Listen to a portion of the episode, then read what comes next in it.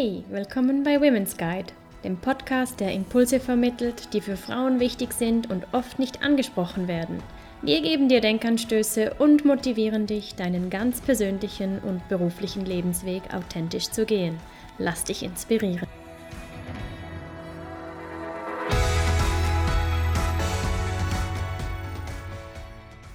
Herzlich willkommen zum Podcast Inspiring and Connecting Women. Heute sprechen wir darüber, warum finanzielle Vorsorge für Frauen so wichtig ist. Wir wollen dir vermitteln, wie das Vorsorgesystem in der Schweiz aufgebaut ist und wo potenzielle Hürden für dich sein könnten. Und natürlich wollen wir dir auch Lösungen aufzeigen. Ich freue mich riesig, dass heute Desiree Dosch bei uns zu Gast ist. Ich habe Desiree 2017 in Singapur kennengelernt. Da waren wir beide auf einem International Assignment für unseren ehemaligen Arbeitgeber. Und heute ist sie wieder hier und wir treffen uns wieder vier Jahre später in einer ganz anderen Mission. Desiree hat sich in der Zwischenzeit selbstständig gemacht. Sie hat eine eigene Beratungsfirma, Alvicus AG, und ist Chief Marketing Officer bei SmartPurse. Als Expertin für Frauen und Geld ist sie heute hier und beantwortet uns die vielen Fragen, die wir haben. Herzlich willkommen, Desiree. Vielleicht möchtest du ganz kurz einige Worte zu dir selber sagen und was du machst in den verschiedenen Rollen bei Alvicus, aber auch als Chief Marketing Officer bei SmartPurse. Lieben Dank, äh, Romina und auch Angela, äh, dass ich heute hier bei euch sein darf, mit euch diesen Podcast aufnehmen kann. Das freut mich natürlich besonders, gerade weil es um das Thema Finanzen und im Themenzusammenhang mit Frauen geht, was ja eine große Passion von mir ist. Wie du, Romina, bereits erwähnt hast, habe ich eine eigene Beratungsfirma. Ähm, ich unterstütze da besonders Unternehmen in Change Management, ähm, besonders im Bereich Growth Strategy, wenn es um die Segmentberatung geht da ich schwer davon überzeugt bin, dass die Unternehmen noch einiges an Potenzial haben, um besser und gezielter auf die Kundenbedürfnisse einzugehen. Zudem bin ich auch ähm, CMO, also Chief Marketing Officer bei SmartPurse, was eine unabhängige äh, Wissens- oder Know-how-Plattform ist, die Finanzwissen an Frauen vermittelt. Unser Ziel ist es da, wirklich die Frauen vorzubereiten auf das Thema Geld, ähm, so dass sie sich einfach unabhängig und komplett neutral ihre Informationen holen können. Danke für diese einleitenden Worte, Desiree. Ich möchte in die Thematik starten mit einigen Fakten. Diese Zahlen äh, beziehen sich auf die Schweiz. Es ist in der Schweiz so, dass Frauen zweimal mehr von Altersarmut betroffen sind als Männer. Schaut man sich die Rentenzahlungen aus der zweiten Säule an, sieht man, dass Frauen nur 40 Prozent, also weniger als die Hälfte von dem bekommen, was Männer erhalten. Und insbesondere geschiedene Rentnerinnen sind finanziell schlecht abgesichert. Rund 30 Prozent von ihnen sind auf Ergänzungsleistungen angewiesen. Ergänzungsleistungen sind staatliche Zahlungen zusätzlich zur Rente, weil diese einfach nicht ausreicht, um die minimalen Lebenskosten zu decken. Und das im Wissen, dass Frauen im Durchschnitt länger leben als Männer.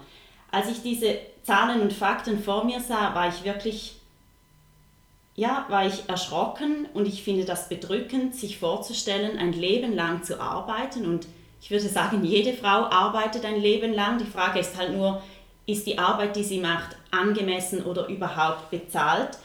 Und dann ist man im Pensionsalter und ist von Armut betroffen. Und das Schlimme ist ja, wie wenn man im Pensionsalter ist, ist es wie schon zu spät, dass ich kann mit 65 meine Pensionskasse nicht mehr fühlen.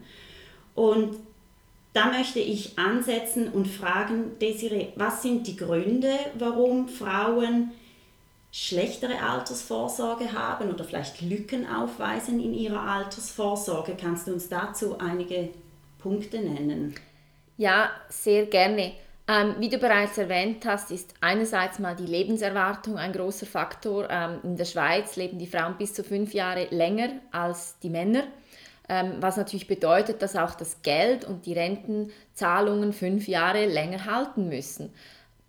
Zudem steigt allgemein unsere Lebenserwartung im Vergleich zu dem Pensionsalter, was heute ja um die 64 oder 65 ist. Ähm, das, ein zweiter wichtiger Faktor ist gerade auch in Bezug vor allem auf die Schweiz, ist der Lebensstil. Äh, wir führen hier in der Schweiz noch ein sehr traditioneller Lebensstil. Das bedeutet, dass zwar nicht mehr die Frauen zu Hause sind ähm, und die Männer arbeiten gehen, aber doch viele Frauen auf Teilzeit reduzieren. Ähm, wenn man das genau auf die Zahlen anschaut, sieht man hier zum Beispiel, dass 60 Prozent der arbeitstätigen Frauen Teilzeit arbeiten. Und wenn man das im Vergleich zu den Männern setzt, sind das nur 18 Prozent. Also man sieht hier einen großen Anteil an Frauen, die Teilzeit arbeiten. Das heißt aber nicht, dass sie nicht arbeiten, weil sie haben ja dann den, genannten, den ganzen Haushalt, sie kümmern sich um Familien, sie kümmern sich um ältere äh, Familienmitglieder, ähm, weil die vielleicht pflegebedürftig werden. Und wenn man das hochrechnet, es gibt da verschiedene Zahlen, ähm, die herumschwirren, ist, kann man das etwa auf einen dreistelligen Milliardenbetrag pro Jahr rechnen. Also ein dreistelliger Milliardenbetrag pro Jahr leisten Frauen Arbeit, die nicht entgeltet wird. Ähm, also bedeutet das auch, dass ihre Arbeit keine AHV-Einbezahlung oder BVG-Zahlung bekommt. Mhm. Zudem verdienen Frauen einiges weniger, immer noch leider. Ähm, da gibt es zwei Zahlen, also es gibt die sogenannten erklärten ähm, Lohnunterschiede und die sogenannten unerklärten. Grundsätzlich sagt man, etwa 18 Prozent ist ein Unterschied oder ein Verdienstunterschied zwischen Männern und Frauen und davon sind rund 7 Prozent nicht erklärt. Also da sieht man keinen Unterschied in ähm, Schulung, Ausbildung oder eben auch im Vergleich zu einer Position im Job. Ein weiterer Faktor ist auch, dass viele Frauen mehr als nur einen Job haben. Ähm, also sei das denn, dass eben 60 Prozent Teilzeit arbeiten vielleicht dies an zwei verschiedenen Arbeitgebern tätig sind, was wiederum auch in die berufliche Vorsorge einen Nachteil erweist. Mhm. Wow. Dann würde ich sagen, sprechen wir darüber, wie wir da Abhilfe schaffen können oder was gemacht werden kann oder sollte, um eben diese Lücken zu füllen oder zumindest sich dessen bewusst zu werden. Wir wissen, in der Schweiz gibt es ein Vorsorgesystem, das auf drei Säulen basiert. Die erste Säule ist die staatliche Säule, die setzt sich aus der Alters- und Hinterlassenenversicherung, der AHV, der Invalidenversicherung und Ergänzungsleistungen, der IV und der Erwerbsersatzordnung EO sowie auch der Arbeitslosenversicherung ALV zusammen. Was jetzt da ganz genau reinspielt, ist gar nicht so wichtig und wenn dich das liebe Zuhörerin, genauer interessiert, findest du auch einen Blogartikel auf unserer Webseite und da ist das auch grafisch dargestellt, wie das Vorsorgesystem in der Schweiz aussieht. Das Ziel der ersten Säule ist, nennen wir es mal kurz der AHV, die Existenz im Alter zu sichern. Oder auch dann, wenn man eben nicht mehr arbeiten kann, aufgrund einer Invalidität zum Beispiel. Wo liegen bei der ersten Säule die Tücken und worauf lohnt es sich zu achten? Was empfindest du hier äh, als sehr wichtig? Also grundsätzlich, ich mache mal kurz einen Schritt zurück. Ähm, ab wann bezahlt man die AHV? Weil ich glaube, das ist so ein bisschen noch, noch wichtig als Basis. Ähm, wenn man erwerbstätig ist, bezahlt man ab dem 17. Lebensjahr, also zum Beispiel jemand, der die Lehre besucht, der oder die wird AHV bezahlen und es bezahlt immer der Arbeitgeber und der Arbeitnehmer zu gleichen Anteilen. Dieser Beitrag wird dann weitergeführt bis zur Pension, bis, zur, bis zum Rentenalter. Ist man jetzt nicht erwerbstätig ähm, mit dem 17., 18. und 19. Lebensjahr, kommt es spätestens mit dem 20. Lebensjahr. Also wenn man studiert ähm, und das 20. Altersjahr er, ähm, erreicht, dann bezahlt man ab dem 20. Lebensjahr ebenfalls AHV. Zahle ich das dann als Studentin aus meinem, von meinem eigenen Geld, einfach vom Privatvermögen? Genau, also das ist noch wichtig, ähm, weil man bezahlt das dann nicht aktiv, also man kann es aktiv einzahlen zu dieser Zeit bereits oder man kann es dann auch nachbezahlen, oder weil man hat ja keinen Lohn oder einen Arbeitgeber, der für einen dieses, diesen Abzug tätigt. Ähm, man kann diesen aktiv einbezahlen, was man sehr empfiehlt, eben um auch diese sogenannten Lücken zu reduzieren. Oder man kann halt dann anfangen, wenn man arbeitstätig wird, mhm. rückwirkend dann diese fehlenden Jahre ab dem 20. Lebensjahr nachzubezahlen. Wenn wir schon bei der Lücke sind, was bedeuten diese Lücken und warum hört man auch immer wieder, dass diese so gefährlich sind und dass man die ja meiden soll?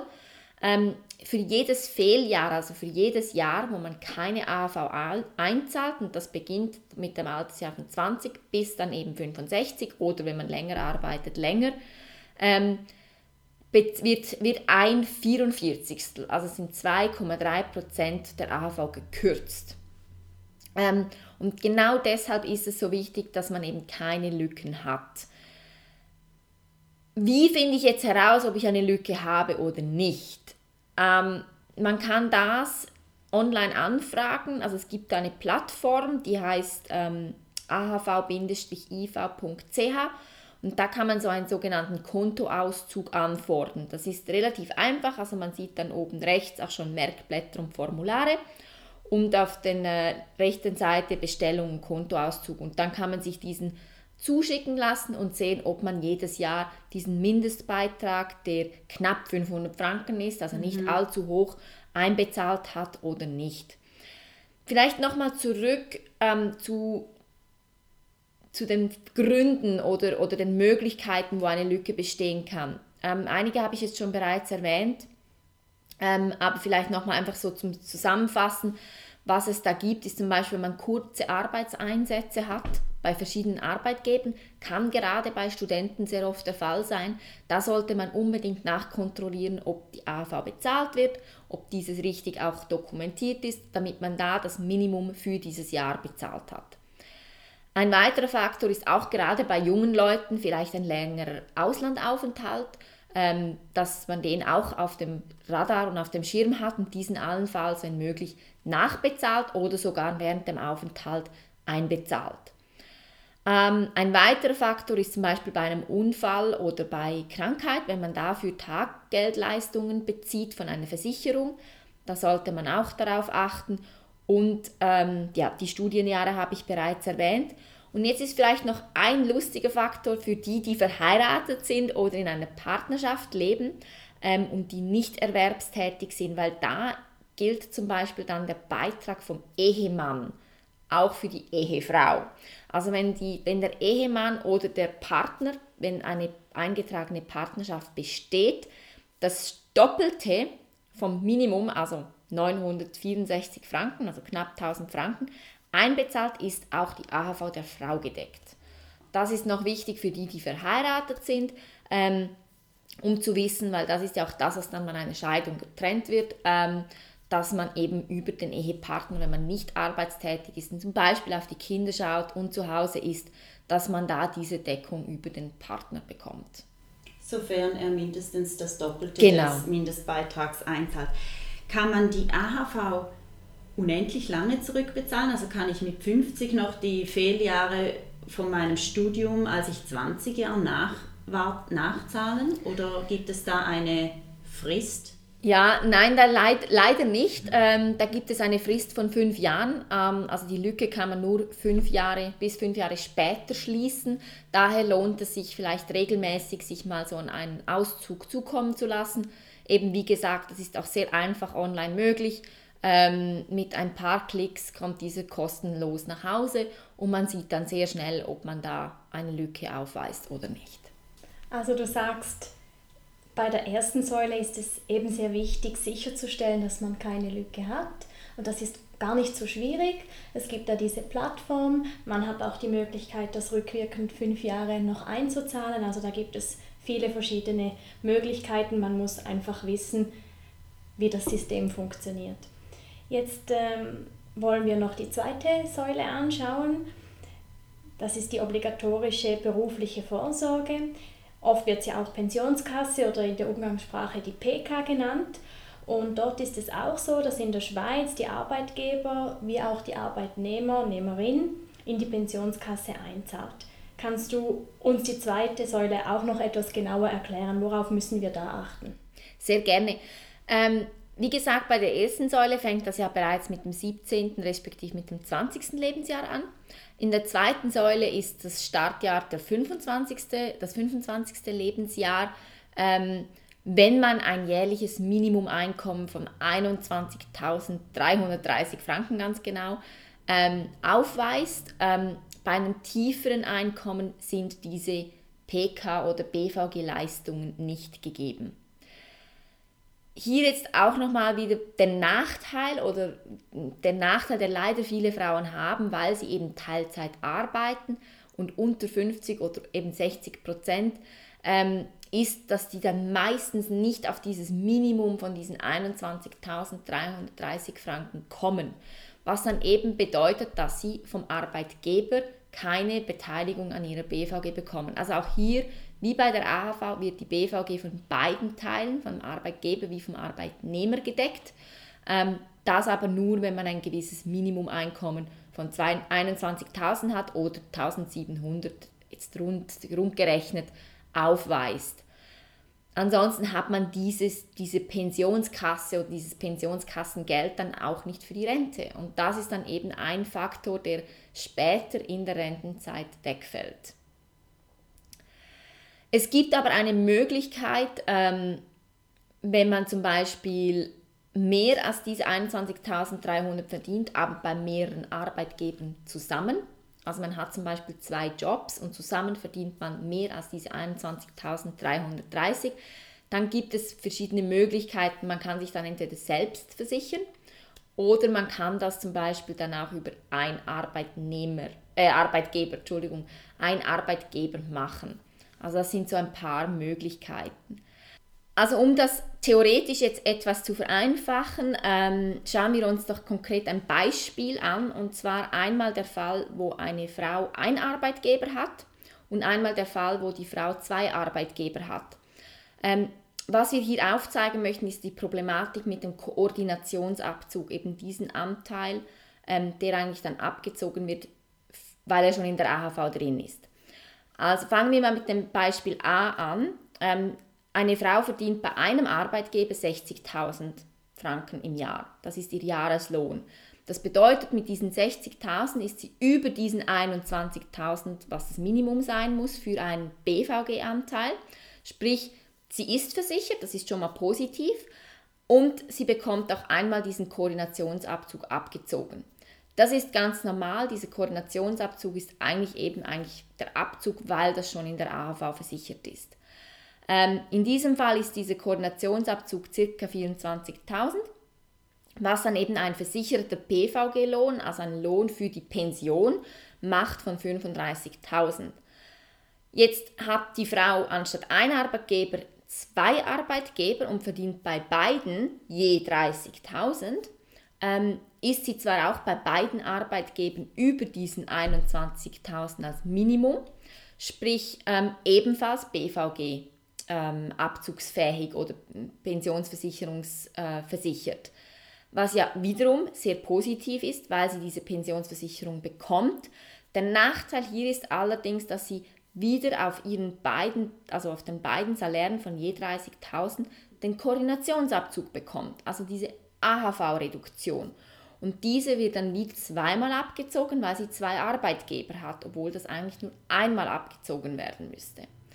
In diesem Fall hat sie also 30.000 pro Arbeitgeber minus den Koordinationsabzug und dann hat sie am Schluss eigentlich nur noch 10.000 als versicherter Lohn. Also 20.000 weniger zu den 35 von vorher, die ihr dann wirklich in die Pension gut geschrieben werden. Also das ist eigentlich der Nachteil, wenn man zwei Arbeitgeber hat, wo man darauf achten muss, ähm, um man bei beiden auch BVG ähm, relevant ist, also über diesen 21, dass man da eben nicht zweimal diesen Koordinationsabzug bezahlt.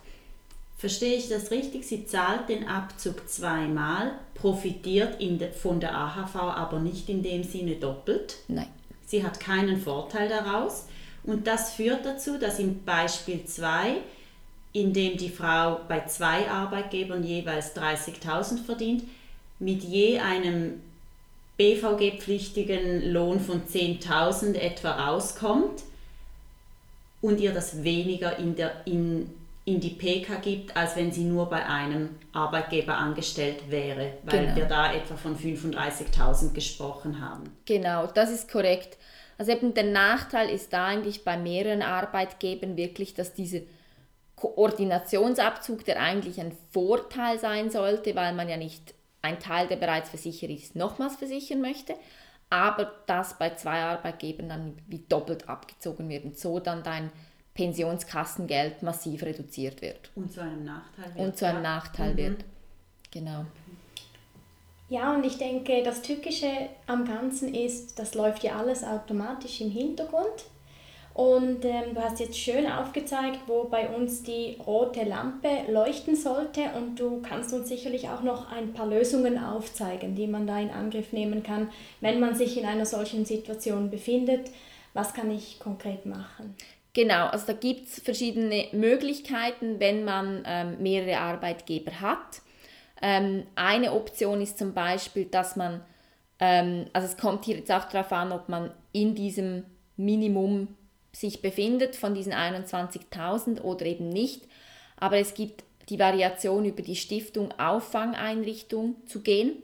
Das bedeutet dann, dass eigentlich wie ähm, der Arbeitnehmer eine BVG macht und dann die Arbeitgeber über diese Stelle, über diese Stiftung ihre Beiträge mitleisten. Damit ist gewährleistet, dass eigentlich der Koordinationsabzug nur einmal getätigt wird, plus aber auch wenn man zum Beispiel bei einem Arbeit, bei beiden Arbeitgebern nicht das Minimum hat, also wenn man jetzt zum Beispiel bei jedem Arbeitgeber nur 20.000 verdient und im Jahr so ein 40.000 Einkommen hat, dann ist man ja eigentlich nicht BVG-relevant bei jedem Einzelnen, aber man wäre es, wenn es ein Job wäre. Und da kann man eben sich selbst dann versichern lassen. Also ich kann dann sagen, okay, ich verdiene 40.000, bei zwei Arbeitgebern je 20, genügt nicht, dass sie mich BVG versichern, also mache ich das selbst.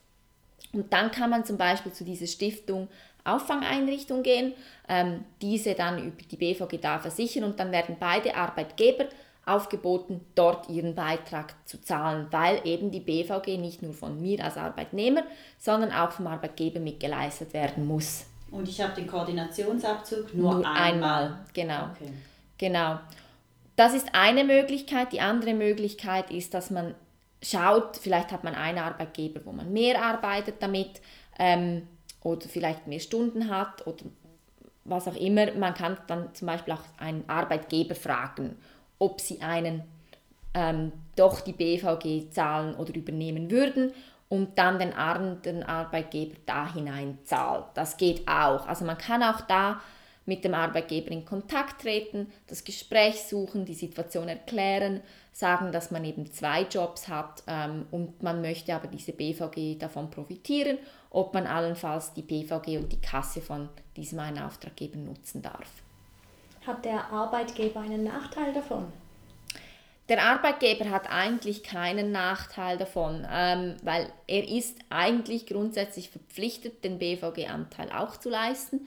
Ähm, klar, wenn er natürlich, wenn, jetzt, wenn man einen Arbeitgeber hat und da unter dem Minimum ist, müsste er das nicht machen. Deshalb gibt es auch diese externe Stelle.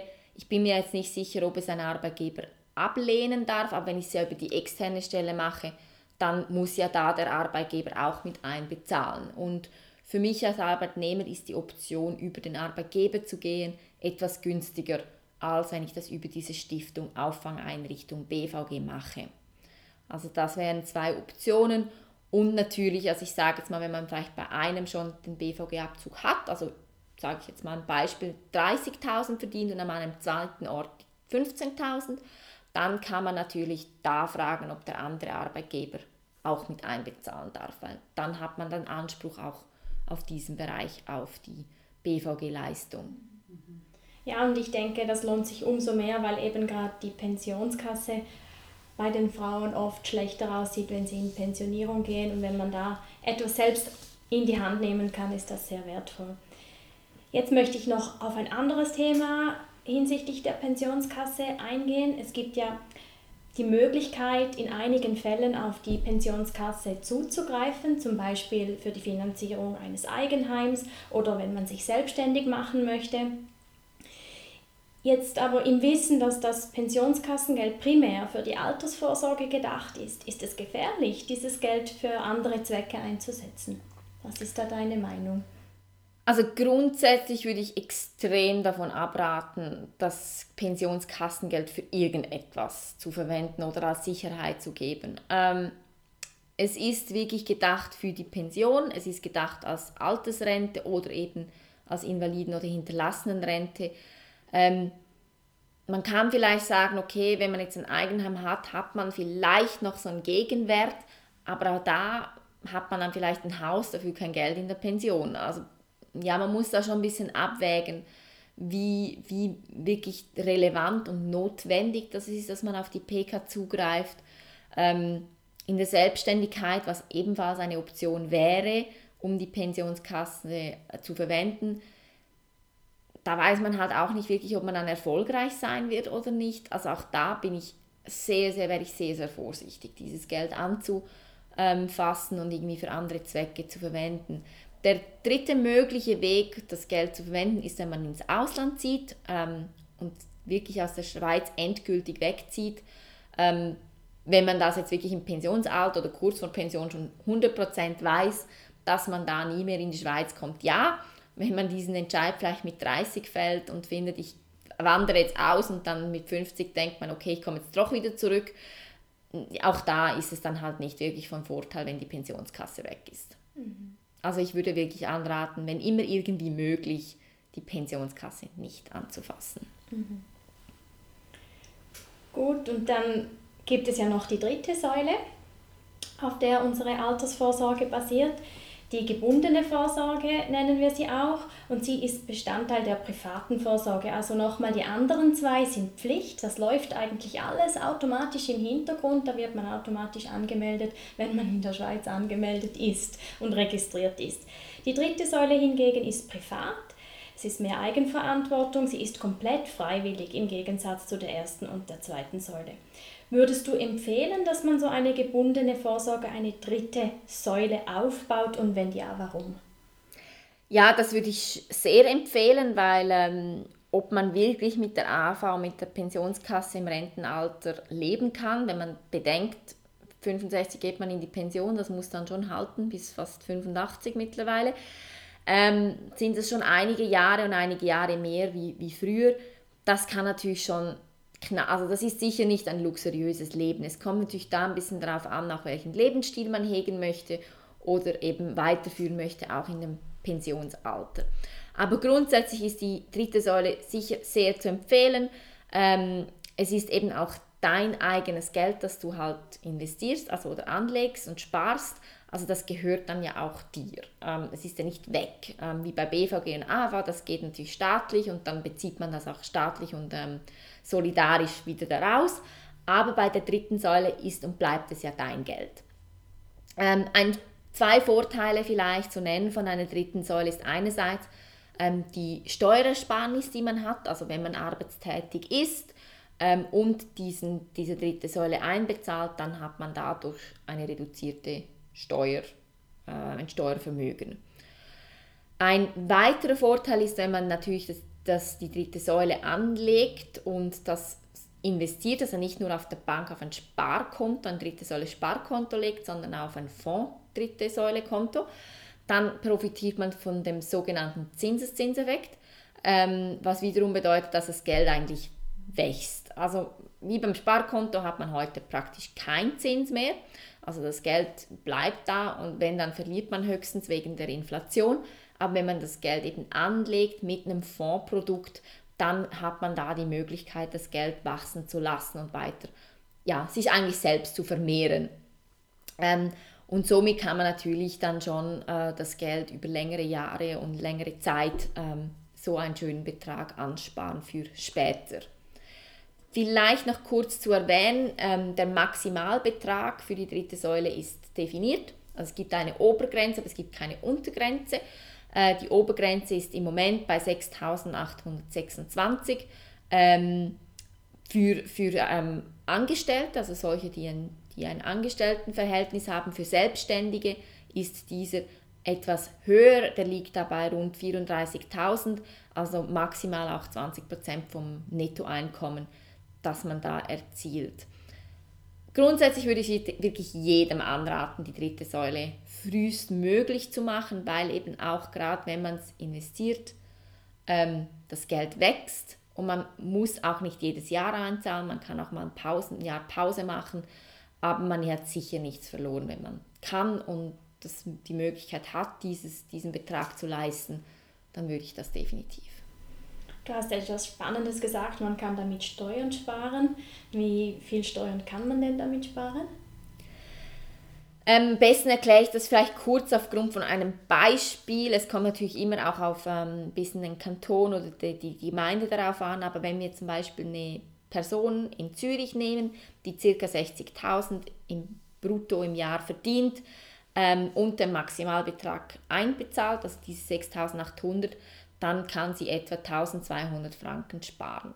Wenn man das jetzt genau ausrechnen möchte auf sich selbst und wo man lebt, ähm, dann kann man hier gewisse Online-Rechner zur Hilfe nehmen. Da gibt es ganz viele. Mhm. Und jetzt haben wir vorhin darüber gesprochen, dass eben viele Frauen Teilzeit arbeiten, gar nicht so große Einkommen haben. Und jetzt kommen wir und sagen, ja, ähm, 6.800 Franken einzahlen, das ist für viele ein hoher Betrag jährlich. Mhm. Du hast gesagt, die Untergrenze ist nicht bestimmt, aber ähm, kannst du uns erklären, wieso es sich auch lohnt oder ab welchem Betrag es sich lohnt, doch in die dritte Säule einzuzahlen? Also ich würde sagen, es lohnt sich ab jedem Betrag.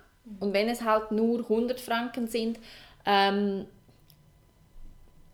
das Geld ist nicht verloren. Es ist halt nicht so wie bei der AHV und BVG, wo das in die, zur Behörde oder zum Staat geht, sondern das ist wirklich dein Geld und das bleibt auch dein Geld. Und 100 Franken heute investiert über Jahre mit dem Zinseszinseffekt, also wenn man ein Fondsprodukt macht, und das rate ich wirklich vielen an, nicht ein Bankprodukt zu machen, also nicht einfach nur sparen wie ein Sparkonto, sondern wirklich, wo man halt hinten ein gewisses Investment macht in gewissen Aktien, Obligationen, da gibt es mittlerweile ganz einfache Produkte investiert, weil damit kann das Geld wachsen. Und für die, die jetzt sagen, um Himmels Willen, ja nicht investieren, weil ich habe Angst von der Börse, verstehe ich absolut, aber es ist auch belegt, dass über diese lange Zeit, also wenn man Beispiel mit 25 anfängt, über mehrere Jahre, es sind fast 30 Jahre anlegt, da gibt es fast nur die Möglichkeit zu gewinnen. Also wirklich, wirklich einen Verlust zu erzielen, indem dass man da alle anlegt, gibt es nicht. Ähm, oder der ist sehr gering und je näher dass man dann an das Pensionsalter kommt, umso risikoaverser, also umso sicherer kann man dann die Produkte auch wählen ähm, dann vielleicht sogar auf ein Sparkonto komplett reduzieren, so dass man das Geld sicher hat.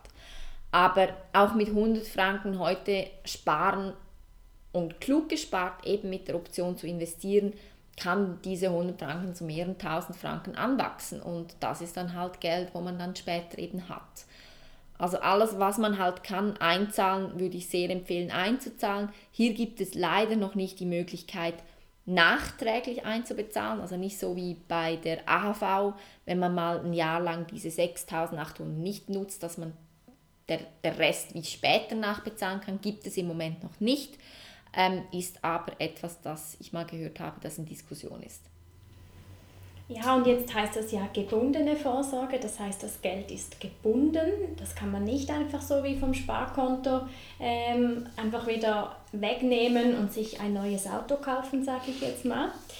Ähm, kannst du uns auch noch erklären, dieses Geld von der dritten Säule kann man aber schon auch vor der Pension beziehen? Also es gibt Möglichkeiten. Kannst du uns da Beispiele geben, wann das der Fall ist? Ähm, also grundsätzlich ist es analog der zweiten Säule, ähm, aber es ist natürlich etwas weniger kritisch wie beim BVG, weil es ja nicht dieser, dieser, dieses Existenzvermögen oder dieses Existenzpensionskassengeld ist, ähm, sondern ein eigenes. Ähm, ja, wenn man das natürlich anlegt, um ein Eigenheim zu leisten oder selbstständig zu werden, kann man das. Ich persönlich würde auch hier anraten, wirklich, wenn man sagt, dritte Säule ist für die Pension, dann auch für das verwenden, aber es ist sicher weniger kritisch. Mhm. Und wieso wird einem oft empfohlen, auch mehrere dritte Säule Konti zu eröffnen? Der Grund ist hier, weil man, wenn man jetzt in die Pension kommt und dieses Pensionskassengeld, also diese dritte Säule beziehen möchte, kann man das immer nur komplett, also man kann immer nur das komplette Konto auflösen ähm, und beziehen. Was bedeutet, wenn man da jetzt 30 Jahre lang einzahlt auf ein Konto, wenn man dann noch vielleicht investiert hat, dann ist das ein extrem immenser großer Betrag. Den möchte man vielleicht auch gar nicht auf einmal haben, weil man kann dann vielleicht nicht richtig damit umgehen, das ist mal das eine. Aber das andere ist auch diesen Teil, den man da bezieht, den versteuert man nachher. Also wenn ich da jetzt irgendwie 250.000 beziehe, dann muss ich das versteuern. Hingegen, wenn man mehrere Konti hat, dann kann man die wie so ein Abbauprogramm, also einen Abbauplan machen, die nacheinander beziehen, so viel wie man dann halt eben gerade braucht. Und man ist dann eben auch steuerlich halt nicht in dieser exponentiellen Steuerbeträgen drin. Ähm, es gibt so eine Daumen mal Pi-Regel, wo man sagt, so bis zu 50.000 einsparen auf ein Konto und dann ein neues machen. Mhm. Das ist so ein bisschen eine Grundzahl, wo man sich daran orientieren kann. Ähm, wenn man dann eben auch bedenkt, diese 50.000 vermehren sich dann noch vielleicht ein bisschen, wenn man investiert. Je nachdem, wie früh man anfängt, dann ist man da sicher ähm, auf der sicheren Seite. Und ich sage jetzt mal, lieber mehrere Kunden als zu wenige, weil ja, man kann die dann einfach nur immer als gesamtes Paket beziehen. Versteuert man das als Einkommen? Das ist dann Einkommen, ja. Okay, also das macht ja. dann wirklich kann das einen das, riesen Unterschied machen. Genau, das ja. ist dann das Renteneinkommen ja. quasi, wie der Lohn vorher. Weil man hat es ja abgezogen mhm. vom Lohn, als man arbeitstätig war, also erwerbstätig war, konnte man es ja abziehen, mhm. aber man muss es dann halt besteuern wie ein Lohn, wenn man dann in Rente geht. Ja. Wow, das waren viele Informationen. Ich habe für mich einiges mitgenommen. Können wir zum Schluss dieses Podcasts für unsere Zuhörerinnen nochmal vielleicht in einem Satz zusammenfassen, was bei der ersten Säule wichtig ist. Da habe ich für mich die Fehljahre mitgenommen, dass man schaut, dass man keine Fehljahre hat und diese, wenn möglich, und das kann man bis fünf Jahre zurück, noch nachbezahlt. Kannst du uns noch mal kurz sagen, worauf du findest, bei der PK muss geachtet werden und dann auch bei der dritten Säule? Also ein guter Start bei der PK ist vielleicht mal herauszufinden, was man im Moment schon in der PK hat. Ähm, wie mache ich das? Das ist wahrscheinlich jetzt schon die nächste Frage.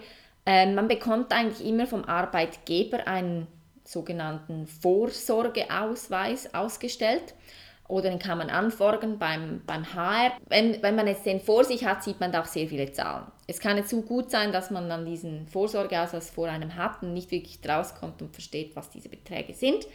Da gibt es die Möglichkeit, a, man fragt einfach im HR auch nach bei, bei der Personalabteilung und die können einem das dann in der Regel sehr gut erklären.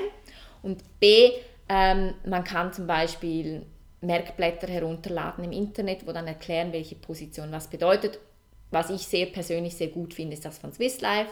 Also wenn man da Pensionskasse Merkblatt Swiss Life in ähm, Google eingibt, dann kommt da so ein super Erklärsheet, ähm, das einem erklärt, was diese Positionen sind. Vielleicht hier noch wichtig ähm, zu wissen ist, dass das Pensionskassengeld oder die BVG, die wandert von Arbeitgeber zu Arbeitgeber. Also die ist immer da und das gesamte Pensionskassengeld ist immer beim letzten Arbeitgeber. Ähm, der hat also dann eine komplette Übersicht.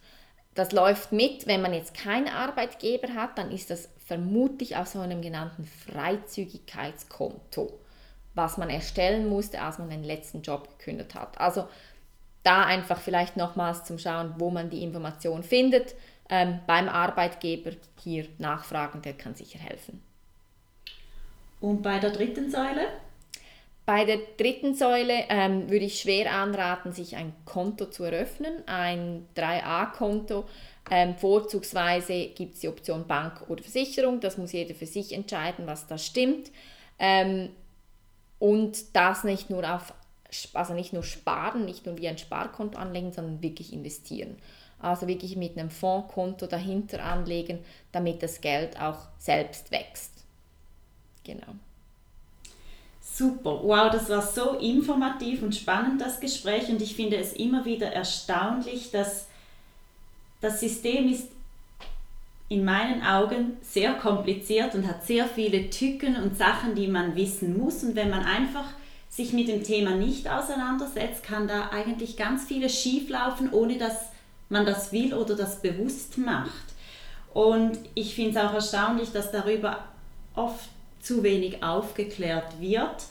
Das ist mit auch ein Grund, warum wir das Thema sehr wichtig finden und es hier heute thematisiert haben und hoffen, dass auch unsere Zuhörerinnen viel lernen konnten und wir sie auf diesem Thema sensibilisieren konnten. Wenn dich, liebe Zuhörerin, das Thema weiter interessiert, wie gesagt, es gibt einen Blogartikel auf unserer Webseite, wo das System auch nochmals im Detail erklärt ist mit einer Grafik und da kann man das auch nochmal alles nachlesen.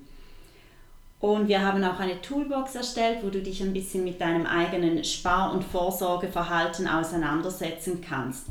Desiree, wenn jetzt nach diesem Podcast eine Zuhörerin sagt, oh, da habe ich doch noch einige Fragen oder damit möchte ich mich jetzt intensiver auseinandersetzen oder auch das Smart Purse, was du zu Beginn genannt hast, als unabhängige Informationsplattform für Informationen zum Thema Geld nutzen. Wie können dich Zuhörerinnen finden? Wie können sie mit dir in Kontakt treten? Ähm, ich glaube, am einfachsten ist vermutlich LinkedIn. Ähm, da findet ihr mich einfach mit dem Namen, weil so viele mit meinem Namen gibt es nicht. Ähm, Desiree und mein Nachname ist Dosch. Da findet ihr mich relativ einfach und ich bin auch sehr offen. Wenn ihr Fragen habt, könnt ihr mich da gerne jederzeit kontaktieren. Ähm, das andere ist natürlich über unser Smart Purse, also unsere Finanzplattform, die Finanzwissen vermittelt. Ähm, die ist allerdings im Moment noch auf Englisch, aber auch da könnt ihr mir sehr gerne eine E-Mail zuschreiben oder auf das Kontaktformular und ich helfe euch da gerne weiter falls ihr dazu noch weitere Fragen habt oder Unterstützung braucht oder benötigt oder Kontakt von jemandem, der euch da helfen kann, ein bisschen diese Transparenz zu gewinnen. Ich glaube, wichtig ist, scheut euch nicht, obwohl es kompliziert klingt. Es klingt komplizierter, als es wirklich ist. Ähm, das Einfachste ist wirklich auch darüber zu sprechen. Ähm, spricht mit Eltern, Freunden, Bekannten darüber, wie sie das machen. Ähm, scheut euch nicht zum Arbeitgeber zu gehen und euch aufklären zu lassen.